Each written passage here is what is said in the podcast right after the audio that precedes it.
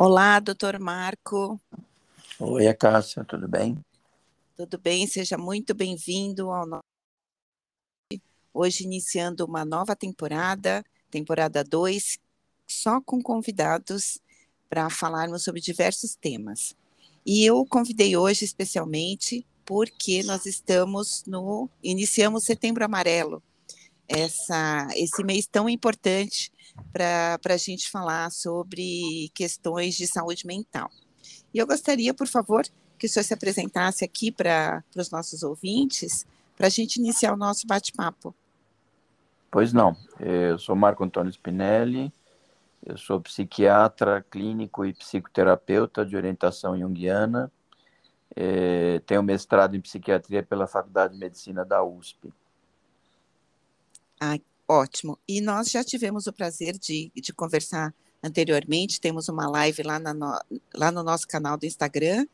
É, e aí eu gostaria de iniciar essa nossa conversa com uma frase sua, de um texto é, seu que eu recebi, que eu achei muitíssimo interessante. O senhor diz o seguinte: o individualismo é uma forma perfeita de felizes, hostis e fragilizadas. O coletivismo vai na mesma direção. A necessidade de caber dentro da forma que a cultura coloca vai deixando as crianças solitárias, medrosas e com pouca capacidade de enfrentar as dificuldades. E aí, ao mesmo tempo que isso parece antagônico, né, a gente está falando de individualismo e coletivismo, eu entendi perfeitamente a sua colocação e eu queria entender também é, como é que o senhor chegou nessa conclusão, que eu achei tão, tão, tão simples, porém tão, tão profunda e parece-me que a gente tem um exercício muito longo pela frente para a gente quebrar esses paradigmas.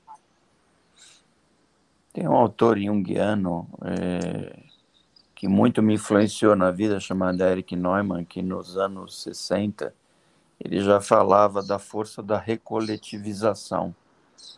Então, da força gerada pela mídia, gerada pelo, pela televisão, que na época estava é, explodindo, e, e, de você fazer as pessoas caberem dentro de, um, de uma forma coletiva, que quem fica fora se sente muito excluído. Então, isso já é uma coisa que já é discutida há muito tempo. E o individualismo também.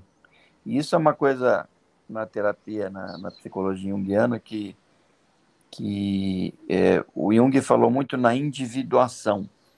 A individuação é você se tornar quem você é, basicamente.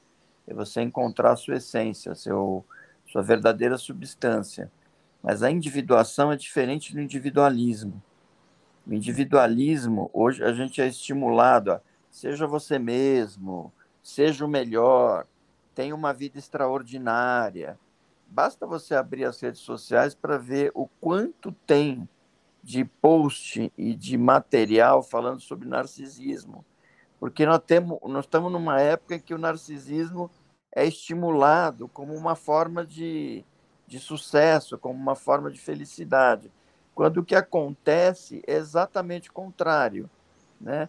Desde o tempo do Buda, do Siddhartha Gautama, que a gente sabe que o individualismo leva à insegurança, leva ao isolamento e leva ao sofrimento permanente. Uhum. Então, é. os dois excessos, acho que é isso que eu quis colocar, uhum. você entendeu muito bem, os dois excessos levam à infelicidade. Uhum. Perfeito. Esse ano, uh, o tema do Setembro Amarelo é a vida é a melhor escolha. É, e eu dei aqui uma, né, uma pesquisada geral e os números são alarmantes, né, os números de, de suicídio são alarmantes no mundo inteiro. É, a OMS registrou em 2019 700 mil casos no mundo, mas a gente sabe aqui, né, dos casos que são subnotificados, que pode, esse número pode chegar a um milhão. No Brasil, os registros se aproximam em torno de 14 mil casos por ano. A gente tem uma média de 38 tendo suicídio por dia. E aí eu fico pensando, né, que toda pessoa que chega nesse extremo, ela tem um quadro de doença mental. Na maior queria... parte dos casos, sim. Sim, aí eu queria justamente saber é, quando é que se define que uma pessoa tem doença mental e, e não tendo doença mental, também se comete suicídio? Esse é o terror da gente atualmente. Uhum. É o suicídio é. sem doença mental. É o suicídio impulsivo, que a gente falou de criança e adolescente, é lá que, que você tem esse, esse medo, né? Mas a gente pode falar sobre isso depois. A doença mental, sobretudo os transtornos depressivos, as depressões graves, elas dão vários sinais a casa. Uhum. Irritabilidade, isolamento, perda de gosto nas coisas, dificuldades de uso de drogas, uso de substância, dificuldades de sono, né, problemas. Essa é uma geração que não dorme. Então, vai havendo uma piora progressiva que vai chamando a atenção das pessoas. Recusa escolar, abandono escolar. Então, vai havendo uma, uma, um, uma desconexão completa com a vida. Você falou que a vida é a melhor escolha. O quadro da doença mental vai desconectando a pessoa da vida, vai fazendo ela é, se ausentar da própria vida ou, ou sentir uma perda muito profunda de significado da própria vida. Isso é uma, um, um, fator de risco, um fator de perigo, né? Que a gente tem que prestar atenção. Certo. E, e, quando, e quando a pessoa não, não manifesta esses sinais, como é que a gente pode, talvez, identificar nas entrelinhas? Porque às vezes a gente vê aquela pessoa que está sempre bem, está sempre é, eh, para cima, né? É, não se queixa de nada, muito pelo contrário, levanta os outros e de repente a gente recebe a notícia de que essa pessoa cometeu suicídio, né? Então, como também isso pode ser tão invisibilizado ou pode ser tão invisível, e como é que a gente consegue identificar tanto na gente mesmo, né, quanto nos outros, pequenos sinais de alerta para que a gente possa interferir é, e tentar ajudar. Essas pessoas que são a alegria da festa e a alegria do, da escola, essas pessoas brilhantes que do nada cometem suicídio, uma das coisas que chama atenção é justamente a autoexigência, a, a exigência de perfeição absoluta, a alta expectativa com relação a si mesmo né? Isso, o, eu estou falando da música do, do russo, do João Alberto, que era o maioral e tocava, e era o cara mais legal da turma, e um belo dia ele estava com um sorriso estranho e marcou um, um, pega, marcou um racha e explodiu o carro dele no, no, num poste ou no, no, numa curva da, da... E e, é, e acho que ele descreve, talvez um caso da adolescência, que tem uma imagem de perfeição e que não absorve fragilidade nenhuma. E a uhum. fragilidade se manifesta, às vezes, paradoxalmente, né, com um ato, com um comportamento de risco ou com um ato suicida. Esses são difíceis de pegar, Cássia. É uhum. É difícil perceber, porque ele parece a pessoa, né, mas normalmente você vê é, famílias muito disfuncionais, famílias com muito suporte, que a pessoa tenta se engrandecer, tenta ser é, completamente perfeita. Isso não. É, tanto o adolescente ou o jovem que se identifica muito com ser o perdedor, com ser o esquisito, com ser o que não encaixa, com ser a pessoa que não tem autoestima, quanto o outro, que é o perfeito demais, que não aceita derrota, que não aceita as dificuldades que a vida impõe para todo mundo, são pessoas, como a gente começou falando, são os, os extremos que a gente presta atenção sempre. Uhum. Uh, e aí, falando de infância e adolescência, né, que a gente tem um número muito alto de suicídio nessa faixa etária, como é que a gente pode, doutor, é, ajudar esses, os nossos filhos, os nossos filhos que são crianças e adolescentes. É, e penso também que a gente precisa de ajuda, né? Porque nós pais também estamos surtando, estamos estressados, estamos vivendo consumismo desenfreado, a gente trabalha mais para consumir mais, e a gente fica menos tempo em casa com os nossos filhos, e a gente vai se desconectando deles, e eles vão se desconectando do resto também, e talvez se conectando em, em, em coisas e pessoas que podem levar a desfechos trágicos. Como é que a gente se ajuda e ajuda os nossos filhos? É, tem um fator agora que vai derivar da pandemia também, né, que é a crise econômica, uhum. que é o empobrecimento das famílias. Né? Isso gera, matematicamente, você já imagina, tem até um, um, uma conta que eu nunca guardo de cabeça, mas cada queda de ponto no PIB de um, de um país aumenta X% de suicídio. Nossa. Então as pessoas trabalham para consumir, mas hoje estão trabalhando para tentar sobreviver também. Uhum. Né? E isso é um fator de estresse. Então, fatores de estresse agudos, fatores de transição, mudanças abruptas, são fatores de risco.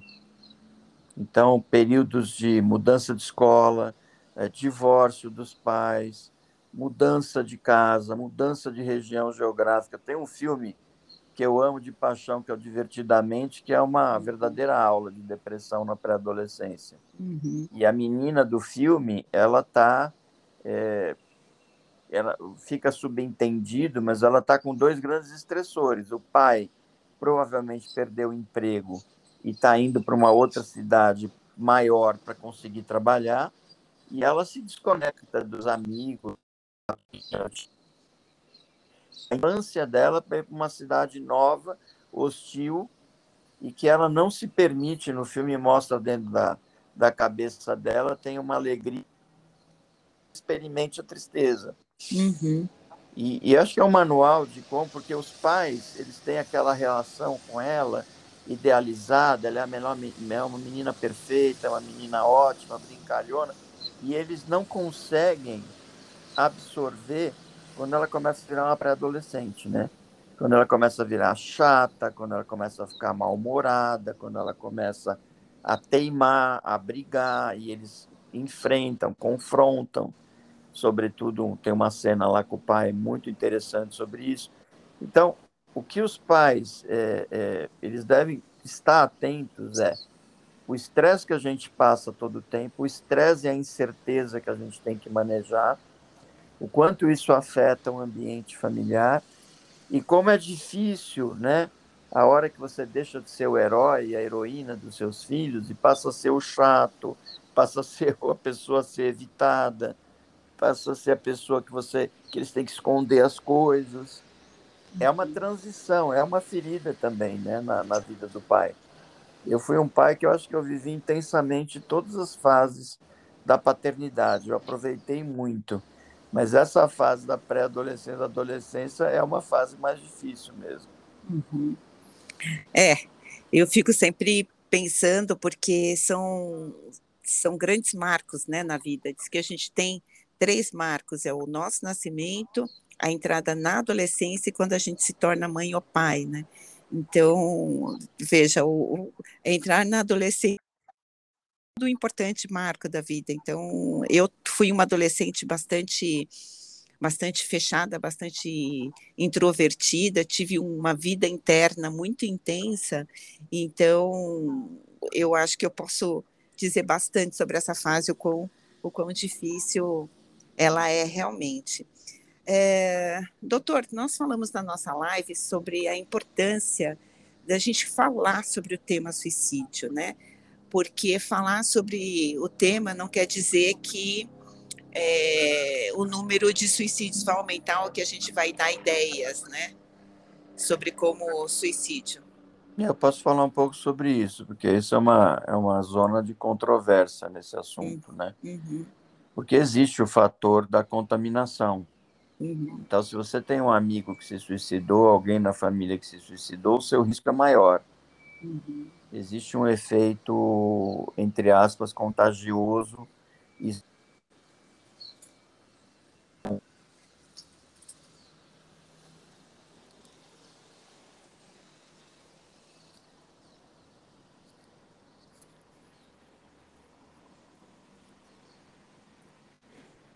Isso isso que as escolas, quando tem um suicídio, agora estão começando já a fazer a pós-venção, o apoio dos alunos, o, o levantamento para ver quem tá em, quem é mais vulnerável, quem tem um risco.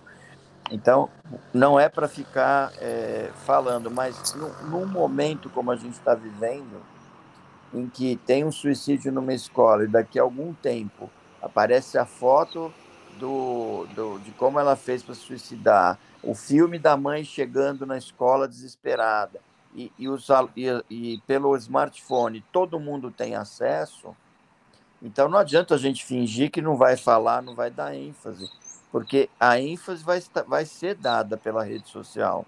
E o que a gente pode fazer é se contrapor a isso. É falar sobre o assunto, é perguntar sobre o assunto, em vez de de ter o medo de falar, puxa, se eu falar, eu estou sugestionando, eu, tô, é, eu, eu vou gerar esse tipo de coisa. Não, isso vem de todos os lados.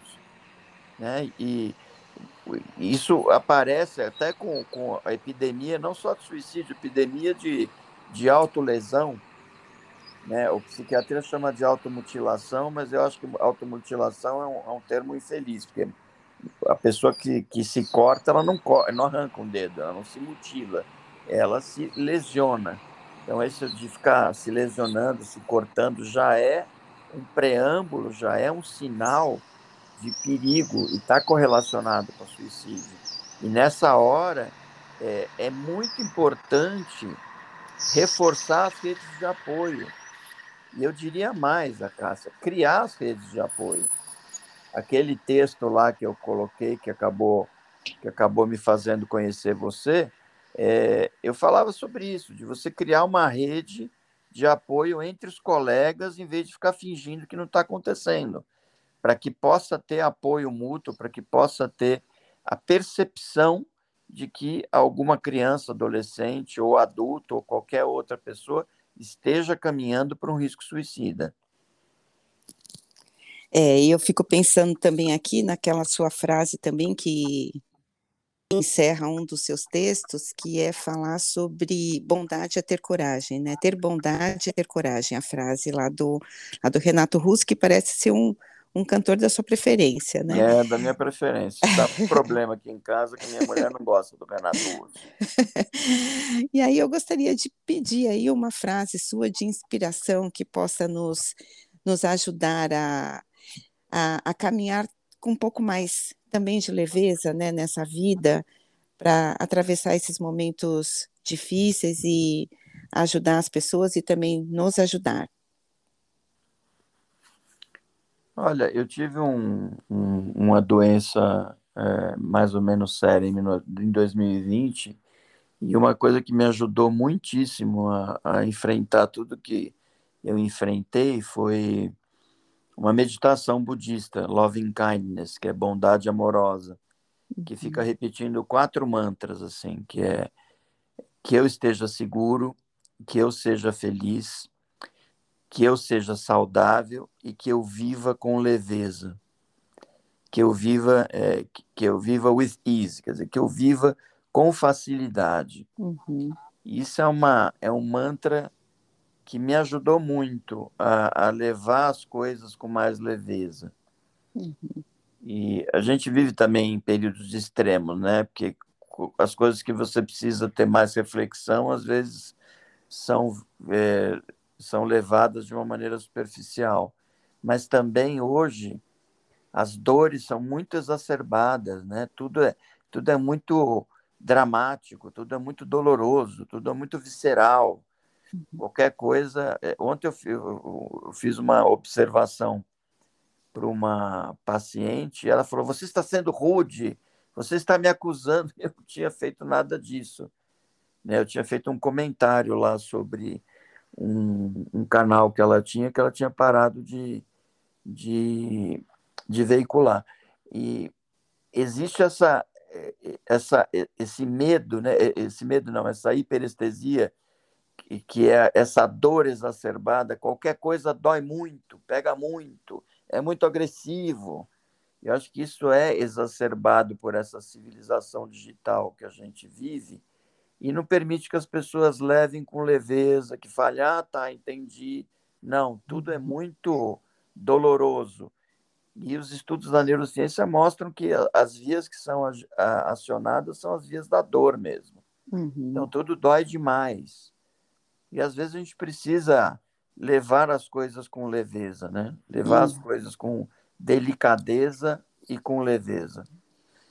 É, eu estou aqui pensando, né, que existe essa dor exacerbada, né, essas, as, as pessoas é, rompem relacionamentos muito facilmente porque não, não aguentam certas situações, mas ao mesmo tempo também existe uma falta do sentir outras questões, né, que são mais sensíveis, e isso dá tema para uma outra conversa, né? Porque é, a gente vive nesses extremos, né? Tanto né, o individualismo como o coletivismo que falamos no começo, e quanto essa anestesia em relação à empatia, etc., e essa exacerbação né, de, de, de dores mais, eu diria até mais rudimentares, né? Mas enfim.